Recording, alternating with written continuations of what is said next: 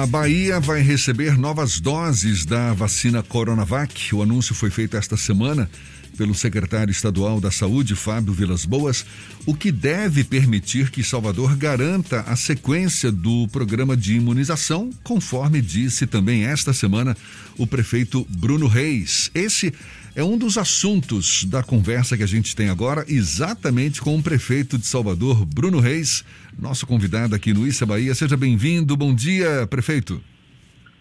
Bom dia, Jefferson. Bom dia, Fernando Duarte. Bom dia a todos os ouvintes da Rádio à Tarde FM. É uma alegria participar nessa manhã desse bate-papo com vocês. Prazer todo nosso. Muito obrigado por aceitar o nosso convite. A gente pode falar que a vacinação ainda está no início aqui em Salvador, mas com novos alentos, uma vez que novas doses devem estar chegando à capital baiana. Inclusive, começa hoje uma nova etapa dessa vacinação contra a Covid, etapa que deve contemplar profissionais da saúde, idosos até 89 anos de idade. E esta semana, o senhor chegou a afirmar que tem a, a pretensão de incluir os profissionais da educação entre os grupos prioritários. O próprio governador do estado, Rui Costa, também já manifestou interesse nesse sentido. O que, que já existe de, de, definido nesse sentido, prefeito? Jefferson, é, o plano de vacinação ele é definido pelo SUS, pelo governo federal. É sempre bom ressaltar que cabe ao governo federal o fornecimento das vacinas, aos estados a distribuição e ao município a parte mais complexa que é a aplicação da vacina. Todos esses públicos prioritários foram estabelecidos pelo governo federal. Uma primeira fase, que vão idosos acima de 74 anos, idosos que estão em asilos, instituições de longa permanência, trabalhadores da saúde e índios aldeados. Na segunda fase estão os idosos acima de 60 anos. E na terceira fase estão as pessoas com comorbidade, obesos, sedentários, hipertensos e diabéticos. Aqui em Salvador, no nosso plano de vacinação, nós estabelecemos uma quarta fase, onde estão justamente os trabalhadores da educação. Nós prevemos essa quarta fase porque o governo federal não estabeleceu nada nesse sentido. Eu imagino que essa definição não tenha sido tomada ou não tenha uma certeza da quantidade de doses que o Brasil teria. Aqui em Salvador, nós precisamos para essas três primeiras fases algo em torno de 368 mil doses. Depois, daí a gente poderia iniciar a imunização dos trabalhadores da educação. Eu imagino que à medida que as vacinas forem chegando, o governo federal vai estabelecer novas prioridades. Tanto a prefeitura como o governo da Bahia, nós já formalizamos isso é, de forma oficial ao governo federal, pedindo que os trabalhadores da educação pudessem, inclusive, vir para a primeira fase, pudessem estar juntos com os trabalhadores da saúde. E o governo federal até agora não se posicionou. É, nós dependemos de uma definição do governo federal para quem fornece a vacina para poder estabelecer é, os critérios de vacinação. Prefeito, essa possível inclusão dos profissionais da educação nessa primeira fase ou nessas primeiras fases de vacinação contra a Covid é condição para definir também a data do retorno das aulas, seja na rede municipal, na rede privada de ensino? Nós não podemos vincular. Inclusive, amanhã nós vamos ter uma reunião, é, Prefeitura de Salvador, Governo da Bahia, com outros prefeitos, para definir aí os critérios e uma possível data para a retomada da educação em, em nosso estado e aqui em nossa cidade. A partir dessa reunião amanhã, a gente vai ter um cronograma para retorno e a forma para retorno. Aqui em Salvador, nosso desejo é poder retornar às aulas online já em fevereiro e eu vou levar como proposta amanhã para que a gente possa retomar em início de março as aulas de forma semipresencial. O secretário estadual municipal de educação sinalizou o dia 18 de fevereiro em uma entrevista recente em imprensa. É essa a expectativa da prefeitura iniciar as aulas remotas agora no mês de fevereiro? É sim, Fernando. É, nossa expectativa é retornar na segunda quinzena de fevereiro as aulas de forma virtual, com videoaulas. Inclusive, estamos produzindo conteúdo, montamos uma sala de mídias na Secretaria de Educação, onde produzimos conteúdo. Tem, tem inclusive outros municípios querendo também é, fazer parceria com a gente para utilizar esse conteúdo. É, nós já temos dois canais de TV contratados. Conversei com o presidente da Câmara, Geraldo Júnior, para que a gente possa usar também em parceria com a Câmara, a TV Câmara. Muito provavelmente nós vamos precisar de um outro canal de TV. São necessários pelo menos quatro para poder atender toda a nossa demanda da cidade. Essa tecnologia toda que nós montamos veio para ficar. Então, se de um lado nós vamos utilizar agora para o retorno de forma remota, depois essa estrutura será utilizada para reforço escolar. Então, a ideia é ter um turno aula presencial e, no contraturno as aulas, é, videoaulas, para reforçar o conteúdo e com isso a gente recuperar principalmente o tempo perdido em 2020 em virtude da suspensão das aulas. Prefeito, o secretário estadual de Saúde, Fábio Vilas Boas, citou recentemente que, na velocidade com que o Ministério da Saúde tem distribuído doses de vacinas, o Brasil vai demorar muito tempo para finalizar o Plano Nacional de Imunização. Qual a expectativa de Salvador para concluir as fases prioritárias da vacinação? Qual a expectativa de doses necessárias para concluir essa fase prioritária de vacinação aqui na capital baiana? A fase prioritária, incluindo aí a quarta fase, onde, estão trabalhadores da educação, trabalhadores do transporte público, nós precisávamos de 572 mil doses. Se você considerar que são duas doses por causa do reforço, que a vacina que, que seja fornecida necessite dessas duas doses, nós estamos de 1 milhão 444 mil. É, ontem, né, a Visa permitiu que possam ser fornecidas vacinas aqui no Brasil que não foram realizadas a terceira fase de teste no país. Isso é uma notícia muito boa. Isso vai permitir, por exemplo, a aquisição da Sputnik e de uma outra vacina, se eu não estiver errado, é, é Cunavix. Eu estava acompanhando pela imprensa ontem, então já aí uma estimativa de fornecimento dessas vacinas. Ontem chegou também às 11 horas da noite o IFA, né, que são os insumos para a produção das vacinas do Instituto Butantan. Tem mais doses de Oxford já adquirida da AstraZeneca. A gente espera que essa, esse número de entrega de vacinas ele possa ser cada vez maior para a gente imunizando com mais rapidez a população. É difícil prever em quanto tempo, Fernando, a gente vai conseguir avançar sobre esse público prioritário e ou até mesmo a imunização em massa. Vai depender do fornecimento das vacinas. O que cabe a Salvador, a gente vem aqui de forma muito ágil e célere, fazendo acontecer o processo de vacinação. Então, nós imunizamos até o início dessa manhã é, mais de 64 mil pessoas. Estamos aí com, hoje, o processo iniciou de vacinação de todos os trabalhadores da saúde. Então, já havíamos vacinado 55.500 trabalhadores, temos mais 48 mil para vacinar. Estamos em pleno processo de vacinação dos idosos de 90 anos, que vamos concluir no domingo. E na segunda-feira, iniciamos de 80 a 89. Apresentei esse calendário ontem à imprensa.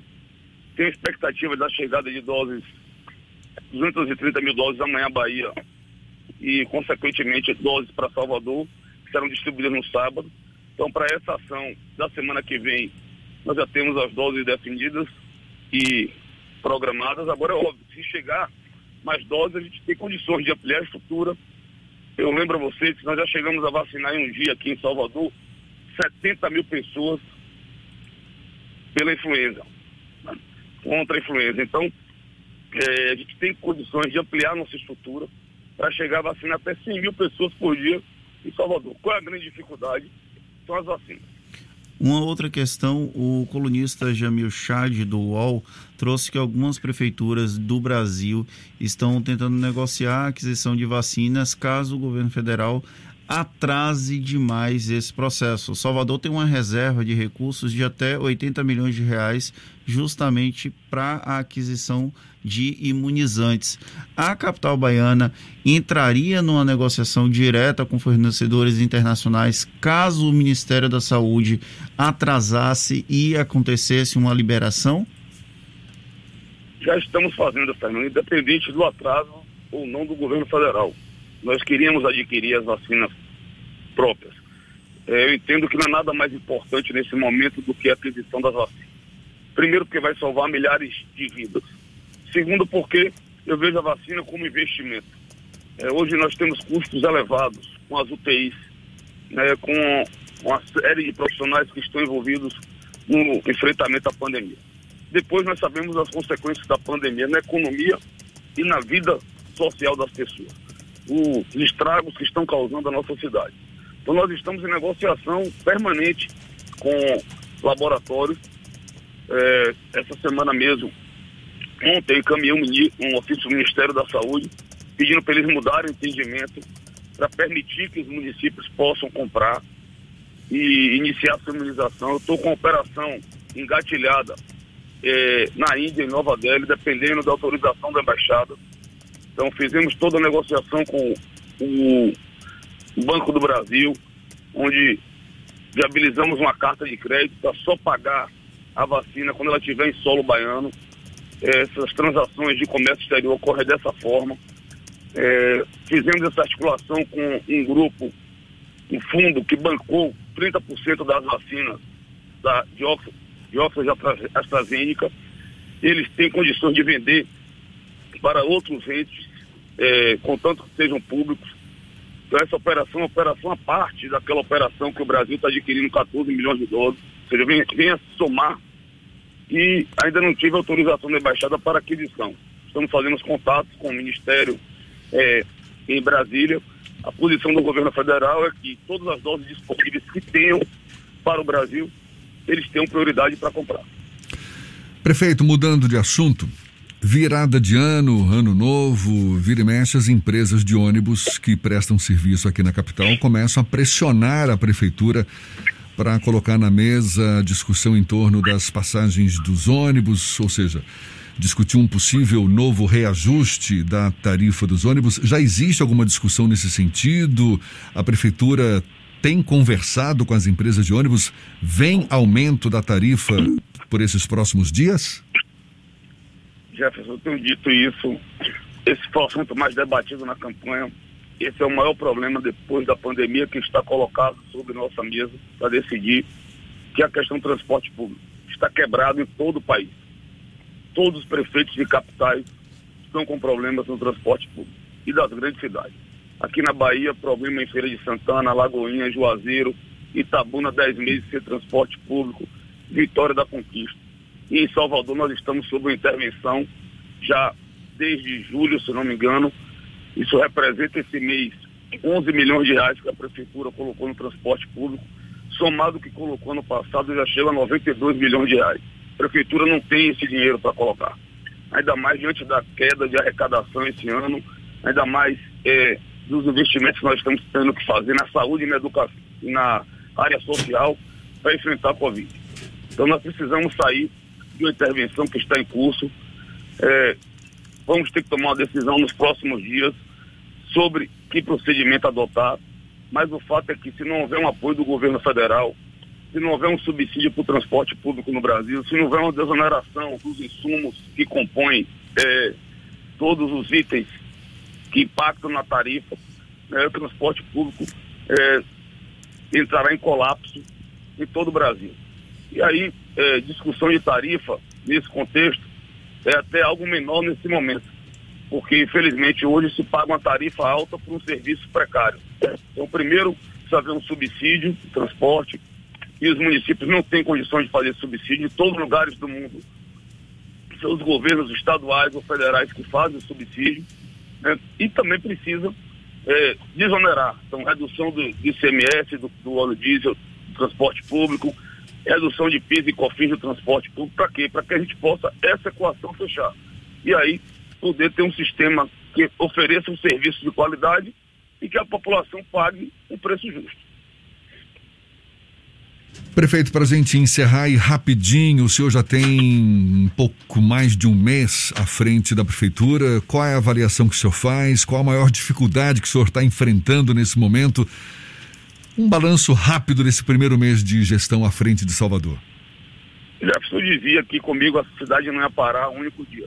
Eu chegaria primeiro de janeiro já sabendo que decisões tomar, iria manter o ritmo, fazer a cidade avançar, garantir todas as conquistas que nós alcançamos até aqui e realizar novos sonhos.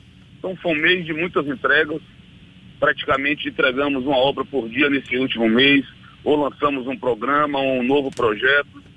É, não tenha dúvidas que o maior problema é o enfrentamento à pandemia.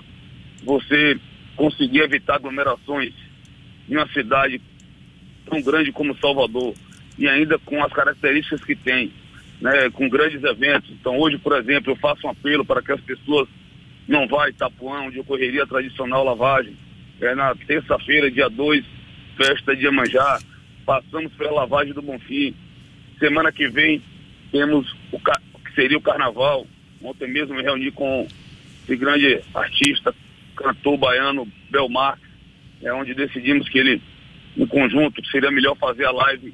Ele irá fazer para a live do Camaleão para marcar no domingo, dia 14, no Forte São Marcelo. Então, controlar as praias não tem sido fácil, é, convencer as pessoas de que nesse momento tem que manter isolamento social, o enfrentamento à pandemia, iniciar o processo de vacinação, que graças a Deus virou uma referência no Brasil, elogiado por todos.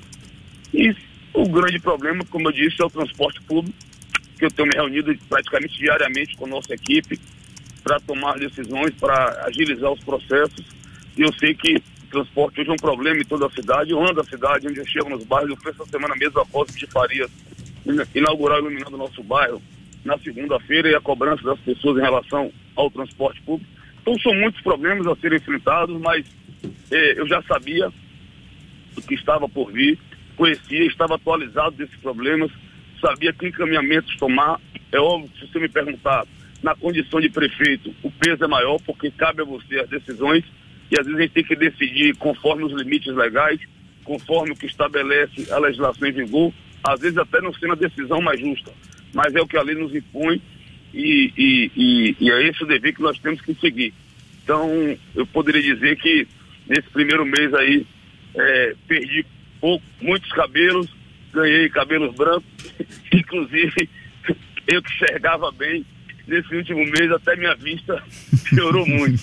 então, enfim, foi um mês de muito trabalho, praticamente morando na prefeitura, mas quero dizer que estou feliz, é, é, é, lutei muito, sonhei sempre em poder ser prefeito e estou procurando me dedicar exclusivamente para fazer o trabalho da minha vida. Tá certo, então boa sorte, porque tem muito chão ainda pela frente. Prefeito Bruno Reis, prefeito de Salvador, muito obrigado pela atenção dada aos nossos ouvintes. Seja sempre bem-vindo aqui conosco. Bom dia e até uma próxima, prefeito. Muito obrigado, Jefferson. Muito obrigado, Fernando. Obrigado a todos os ouvintes da Rádio FM. Sempre uma alegria falar com vocês. Sempre à disposição. Forte abraço. Fiquem com Deus.